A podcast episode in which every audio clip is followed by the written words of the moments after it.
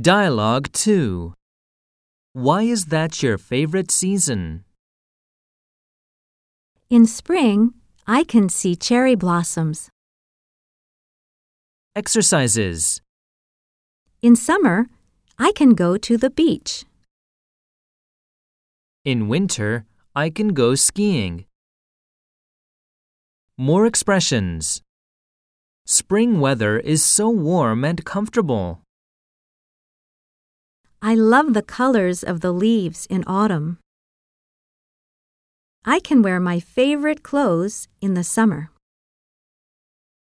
Fall is the best season for food.